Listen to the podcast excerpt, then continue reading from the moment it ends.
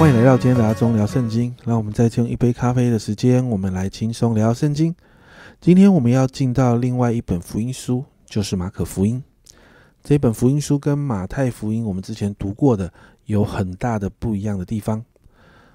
马太福音呢，它是写给犹太人的，所以它用了很多很多旧约的一些东西哦。但是马可福音它是写给外邦人的，所以马可福音并没有太多引用旧约的部分。反而是更多的记载耶稣的事迹，然后用浅显易懂的方式呢，让读者们可以认识耶稣。毕竟他是写给外邦人的。那在马可福音当中，我们就可以看到啊，耶稣超然的本性哦，他是神啊，他行了很多的神迹啊。那在整本的福音书里面，焦点都放在很多的行动上面。马可福音记载的福音书里面最多的神迹高达是八个哦。那你就会看到。在这个当中，看到耶稣好像很忙啊。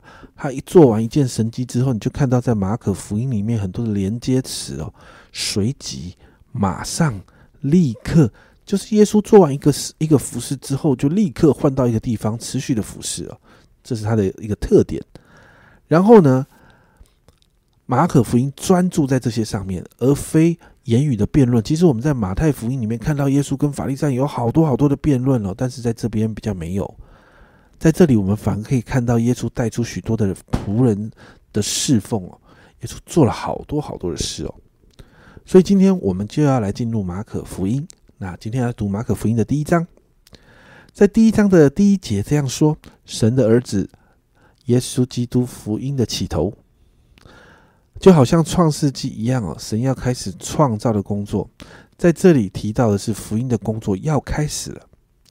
而这个开始是从耶稣开始的，接着二到十三节就提到耶稣在传道之前的预备。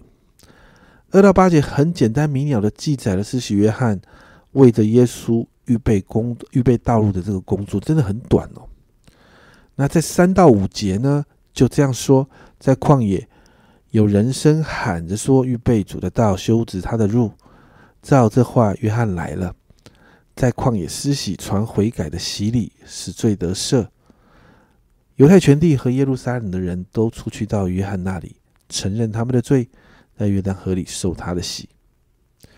记得约施洗约翰的经文真的很短。那九到十一节呢？主角耶稣出现了。那你看到他就用三节哦，这这是马可福音很特别的地方啊，他就用三节简单的谈到了耶稣受了施洗约翰施洗约翰的洗礼，然后天开了。然后就看到圣灵降在耶稣身上，神也亲自确认耶稣的身份是神的儿子。然后更酷的来了，十二到十三节用两节的经文很精简的谈到耶稣在旷野四十天受试探。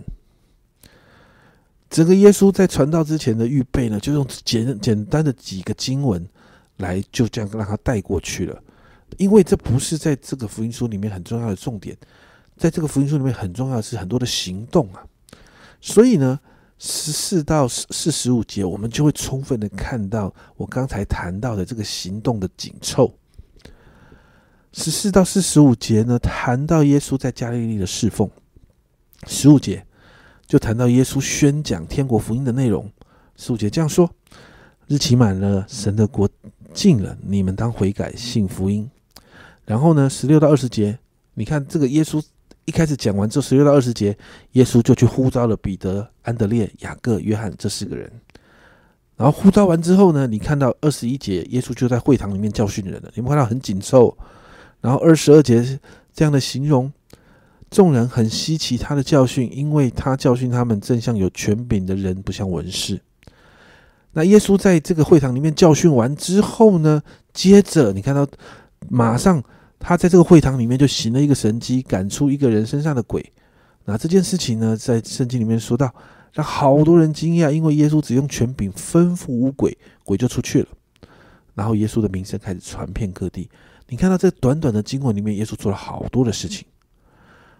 接着二十九到三十四节，耶稣医治了彼得的岳母，然后行神迹医治许多有病的人，而且还有在被鬼附的人身上赶出鬼。三十四节非常有趣哦，耶稣治好了许多害各样病的人，又赶出许多鬼，不许鬼说话，因为鬼认识他，很有趣哦。人不认识耶稣，但鬼认识他，这是一个非常好玩的事情哦。但是这个地方呢，还提到马可福音另外一个特点，你有没有发现耶稣不许鬼说话，因为鬼认识他？为什么？我们常常在圣经里面，我们需要问为什么？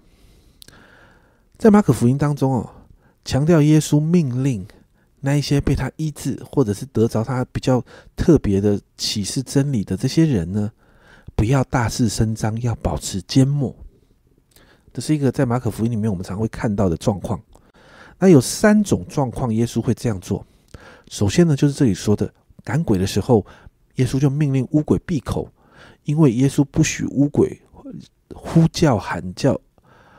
说出关于耶稣是神、耶稣的救恩等等这样的一个真理的见证，就算他们所所说的属实，但是耶稣不想跟这些鬼有任何关系啊。这是第一种状况。第二种，有些人被耶稣医好了、治好了，但是呢，耶稣就告诉他们不要讲、不要说，叫他们闭口不说。在这个状况里面，其实是为了舒缓群众们。在耶稣整个侍奉当中所构成的压力，你想想看，耶稣医好了许多人，太多人知道之后，很多人就涌向耶稣啊，那会造成他的侍奉中的压力啊。最后，耶稣告诉他的门徒要对他的弥赛亚身份保持缄默。为什么？因为他们不明白，要等他复活之后，他们才会明白。而这是三种状况，其实我们在神学上给他一个名字，叫做弥赛亚的秘密。这是在马可福音的特色。这是马可福音的其中一个特色。那这是马可福音马可福音不断会出现的东西啊。接着三十五到三十九节，我们看到耶稣在清晨安静祷告的时候，你看真的安静祷告也不太能够太安静，因为门徒就去找耶稣啊，而且告诉耶稣说：“哇，大家都在找你。”于是我们就看到耶稣继续啊，在加利利的全地彰显神的国，传讲天国的真理，而且一并赶鬼。在四十到四四节就记载耶稣医治一个大麻风的病人，那这个大麻风就立刻得医治了。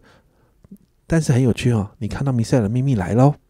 四十三、四十四节，耶稣严严的嘱咐他打，就打发他走，对他说：“你要谨慎，什么话都不可告诉人，只要去把身体给祭司查看，又因为你洁净了，献上摩西所吩咐的礼物，对众人做证据。”耶稣在这里就告诉这个人。不要讲，照着律法上面的方式，把你的身体给祭司看一看，然后献祭，这样就好了。我们就再一次看到弥赛亚的秘密的这种状况出现了哈。但是你看到四十五节，我们就看到这个人没有听耶稣的话，就把这件事情传开了，因着传开了，耶稣就没有办法光明正大的进城，他只能在旷野服侍。这这个地方很明显就是一个弥赛亚秘密造成的一个状况。第一章到这里结束，家人们读完第一章，你有没有觉得有一种很紧凑的感觉？耶稣的行程超级满，一个服饰跟着一个服饰来。在马可福音中的耶稣就是这样的忙碌，你有没有发现跟马太福音不一样？其实四卷福音书，我们都是从不同的面向来认识耶稣哦。所以耶稣真的是很忙的。你从马可福音里面看到耶稣超级忙碌啊。耶稣做好了传福音的预备，然后就全力的把福音传出去，甚至为了福音的缘故，不许人张扬自己得医治还有释放的经历，为的就是能够让福音更多的广传，让许多的人可以遇见福音。我们看到耶稣这样的忙碌，但是耶稣没有忙乱啊！我再讲一次，耶稣忙碌，但耶稣没有忙乱，在神的时间里面。顺从圣灵的带领，带着爱跟权柄继续服侍那个时代，这是耶稣让我们看见的榜样。很多时候，我们在教会里面传福音的工作，真的会让我们很忙啊。但是那个忙碌是有次序的，每一步都在神的计划里面，不是忙乱没有章法的。所以，我们来祷告，学习耶稣的榜样。忙碌的当中，要有一个安静祷告的时间，虽然有时候很短，会有人来找你，但是那个安静祷告的时间是必要的。回到神的次序里面，忙碌的生活里面也可以带着果效，也可以经历平静安稳的。我们一起来祷告，亲爱的主，我们今天看见在马可福音里面，主耶稣你真的好忙啊，主啊！但是我看到主啊，你的忙碌里面却带着次序；主啊，你的忙碌里面，你的心不不忙乱；主啊，你的忙碌里面，你仍然可以按部就班的，好像把所有的福音工作做的这样的一个有次序。主啊，这是我们需要学习的。主啊，主啊，我看见在那个忙碌里面，你仍然花时间在旷野里面亲近神。主啊，我知道那个是你得力的源头。主啊，你帮助我们学习你的榜样。主啊，主啊，我们很多的人，主我们。主，我们在职场上努力的工作；主，我们很多的人在职场上工作，顾我们还要照顾我们的家庭。在教会里面有很多忙碌的服饰，主要很多的时候这三个方面嘎把我们的时间嘎得很紧、很紧、很紧。主要，但是我们说，主要帮助我们有你的恩典，忙碌不忙乱。主要让我们在这个忙碌的里面，主要跟着你走。主要你是有次序的神，主要让我们在你的次序里面，主我们就可以平静安稳。谢谢主，谢谢主，主啊，今天你让我们看见你自己服侍的榜样，就让我们可以好好的学习。这样祷告，奉耶稣基督的生命求，阿门。家人们，耶稣忙碌不忙乱啊？耶稣做好所有的预备，并且跟着圣灵的带领，在忙碌的行程里面，甚至排进了与神对齐安静的时间。耶稣的好榜样，真的很值得我们学习，而且应该要学习的。是阿忠聊圣经今天的分享，阿忠聊圣经，我们明天见。